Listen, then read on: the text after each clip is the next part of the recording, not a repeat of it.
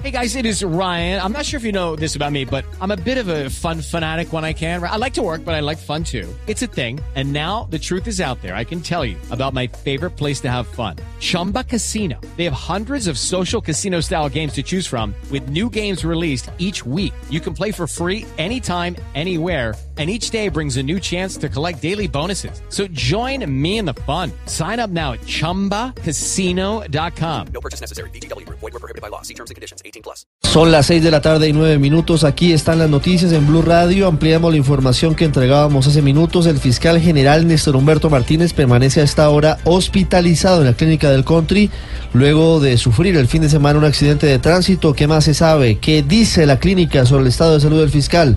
Luz Karim Hurtado. Ricardo, muy buenas tardes. Precisamente el accidente se registró el pasado fin de semana. El fiscal general Néstor Humberto Martínez fue remitido a la clínica El Country por un dolor en la espalda. Han dicho que ya fue atendido por los especialistas y que continúa en evaluación médica. Se le realizará manejo ortopédico de su lesión lumbar y dicen que su condición clínica es estable y continuará bajo vigilancia médica. Así las cosas, el fiscal permanecerá permanecerá internado en la clínica del country hasta nueva orden y la vicefiscal asumirá por ahora, Maripolina Rivero, las funciones en la Fiscalía General. Luz Karim Hurtado, Blue Radio. Se agudiza la crisis sociopolítica en Venezuela. Blue Radio informa. 6 de la tarde, 10 minutos. Atención, los eh, simpatizantes del oficialismo venezolano intentan en este momento tumbar las rejas de la Asamblea Nacional sin que las Fuerzas Armadas del Estado reprendan de manera alguna las manifestaciones. Muy delicada la situación en Caracas, donde está nuestra corresponsal permanente Gabriela González vuelve a ponerse tensa la situación en la Asamblea Nacional cuando a, efectos al oficialismo vuelven a amenazar con ingresar a dentro del Palacio Federal Legislativo a pesar del cordón de la Guardia Nacional que intenta mantener la calma, los oficialistas se montan en la reja que da acceso a esta institución. Sin embargo, y cabe hacer la acotación, los efectivos de la Fuerza Armada no utilizan sus implementos de control de orden público como sí ocurre cuando son manifestaciones opositoras. E insisto, esto, pues los opositores, los oficialistas están eh, montándose en las rejas y amenazando con entrar. Esto después de haber lanzado varios artefactos explosivos que incluso y dañaron parte del vehículo del presidente de la Asamblea Nacional. Desde Caracas, Venezuela, Gabriela González, Blue Radio. Seguiremos muy pendientes, Gabriela, de lo que pasa en Caracas, en donde hay hasta ahora una situación grave en el Palacio Federal Legislativo. Y en Colombia terminó la jornada de entrega de armas en la vereda Mariana Páez en Mesetas, en el Meta, el punto que acaba a las FARC como grupo armado. Los integrantes de la mesa de negociación del gobierno piden que la época de violencia y guerra no se vuelva a repetir. Jorge Herrera y Daniela Morales, enviados especiales, con los detalles. Hola, ¿qué tal? Va cayendo la noche aquí en Mesetas, empieza a bajar la temperatura, aire fresco, 20 grados centígrados, y el general Javier Flores, uno de los hombres claves para alcanzar el proceso de paz, sostuvo que lo de hoy pasará a la historia y que la guerra no debe volver a repetirse. Sí, llegamos a una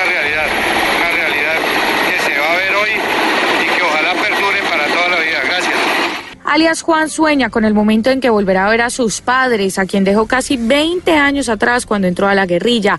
Un abrazo y un beso es con lo que sueña ahora. Bueno, pues reiniciar una vida bien para ayudarles y el sacrificio pues de la madre es muy duro y ahorita pues reiniciar a la vida civil es otro paso más.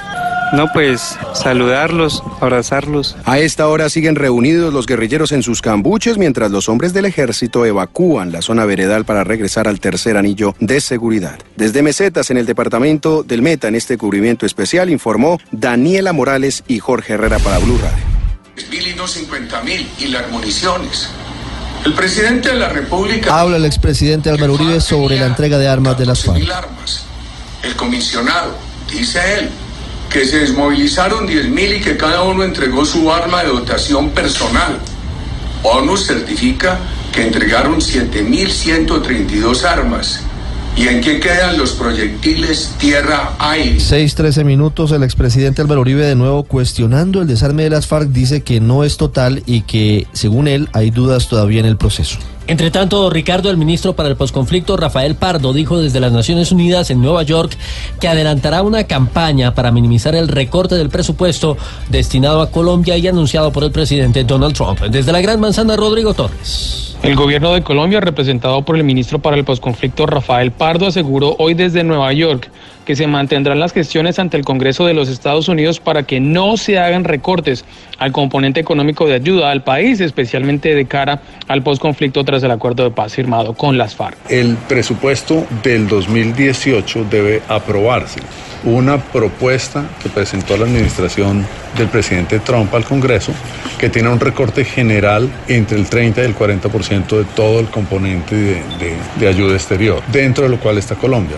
Precisamente hoy, cuando se realizó el acto simbólico de entrega de las armas por parte de las FARC, la Organización de Naciones Unidas aprobó 14 millones de dólares adicionales para el conflicto en Colombia y que, según el ministro Pardo, se espera llegar a 3.800 millones de dólares de ayuda en recursos de cooperación internacional. Desde Nueva York, un informe de Rodrigo Torres Villamil para Blue Radio.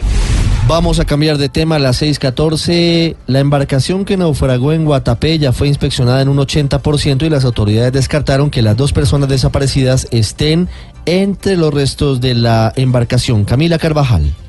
Así es, en Guatapé se acaba de conocer el último reporte del puesto de mando unificado y se descarta que las dos personas desaparecidas estén al interior del barco. Los buzos realizaron tres inspecciones, según lo explica el capitán René Bolívar, coordinador del área de manejos del DAPAR.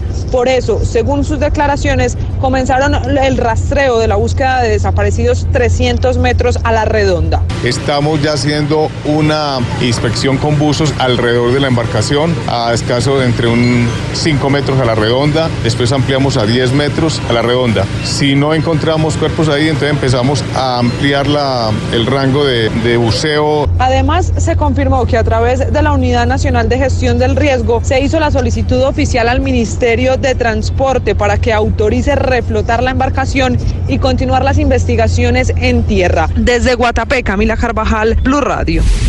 Información del mundo a las 6:15. Atención, Chile se sumó al grupo de países que cerró sus mercados de importación de carne desde Colombia. Esto por el brote de fiebre aftosa. Sin embargo, el gobierno precisó que esta situación no afecta el comercio de carne bovina con el resto de países del mundo. Los detalles, Ana Karina Ramírez. Ya son cuatro países eh, que han suspendido la compra de carne o ganado colombiano. Chile se sumó a Perú, Ecuador y Panamá en el cierre temporal de la importación de carne bovina colombiana tras la detección de un foco de fiebre aftosa en el departamento de Arauca. Pues pese a esto, la ministra de Comercio María Claudia Lacutir dijo que un mercado de 35 millones de dólares exportados a 15 países no se ve afectado, porque por ejemplo en el caso de Perú tan solo se venden 13 mil dólares. Preciso que por el contrario están fortaleciendo relaciones con aquellos países en donde sí se vende carne colombiana. Rusia, Jordania y Líbano. Parte del ejercicio de trabajar conjuntamente con la Cancillería, el Ministerio de Agricultura para dejar saber las acciones que se están teniendo en cuenta y continuar los procesos de exportación. Hay que decir que en las últimas horas la policía confirmó la captura de nueve delincuentes en norte de Santander que intentaban ingresar carne de contrabando al país. Ana Karina Ramírez, Blue Radio. Hablamos ahora de información deportiva. El Independiente Santa Fe visita a la Fuerza Amarilla de Ecuador en la Copa Sudamericana con el debut del técnico uruguayo Gregorio Pérez. Joana Quintero. La era de Gregorio Pérez como técnico de Santa Fe comienza hoy. El uruguayo debutará con el conjunto cardenal en la Copa Sudamericana ante Fuerza Amarilla de Ecuador. Para el encuentro, el profesor Pérez ya tiene claro el once titular que jugará en el Alberto Spencers de Guayaquil. El equipo va a estar con Castellano, Arboleda, Henao, López, Mosquera, en el medio Balanta, Gordillo, Kevin, Salazar, Valencia, Estracalursi y también este va a estar Urrego. Para el partido, Santa Fe tiene toda la plantilla habilitada mientras que el conjunto ecuatoriano no tendrá al portero Luis Fernández y al defensa Diego Corozo por lesión. El partido entre Santa Fe y Fuerza Amarilla por la Sudamericana es esta noche a las 7 y 45. Joana Quintero, Blue Radio. Y ahora en Blue Radio, la información de Bogotá y la región. A las 6 de la tarde, 17 minutos, la, la, alcaldesa de Sumapaz dijo que espera que se avance en el desminado humanitario en esa zona rural de Bogotá tras celebrar la dejación total de armas por parte de las FARC. Andrés González.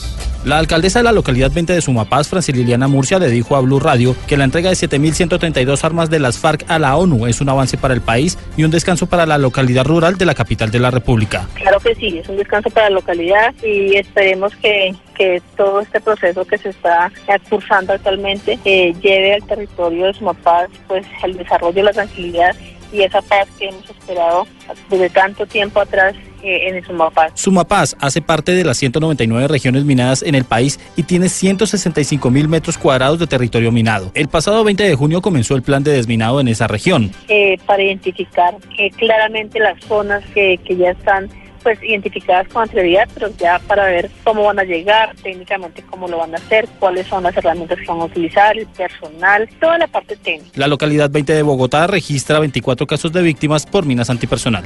Andrés González, Blue Radio. A esta hora, Blue Radio y Waze le cuentan cómo está la movilidad en Bogotá. 619, la información con Waze y Blue Radio hasta ahora sobre las vías de regreso en la capital del país. Isabela Gómez. Ricardo, buenas tardes. Avanza a esta hora la movilidad en la capital y el 40% de las vías se encuentran detenidas casi por completo. En la intersección entre la avenida NQS y la autopista norte se registran demoras de hasta 30 minutos por cuenta de un accidente de tránsito. El trancón va desde la calle 87 hasta la calle 127 en el sentido sur-norte. En vías como la carrera séptima desde la avenida calle 100 hacia el norte y la avenida Boyacá desde el sector Santa Cecilia en el sentido norte-sur y en la avenida de las Américas el tráfico es muy lento debido al alto flujo vehicular. Asimismo, tres de las vías de acceso a la ciudad permanecen con demoras de hasta 25 minutos, especialmente en la vía que comunica a Bogotá con La Vega por tres choques simples cerca al parque agroindustrial. Isabela Gómez Cordón, Blue Radio. Todo en noticias, actualización de estas y otras informaciones en blurradio.com. Ustedes continúen con Voz Populi.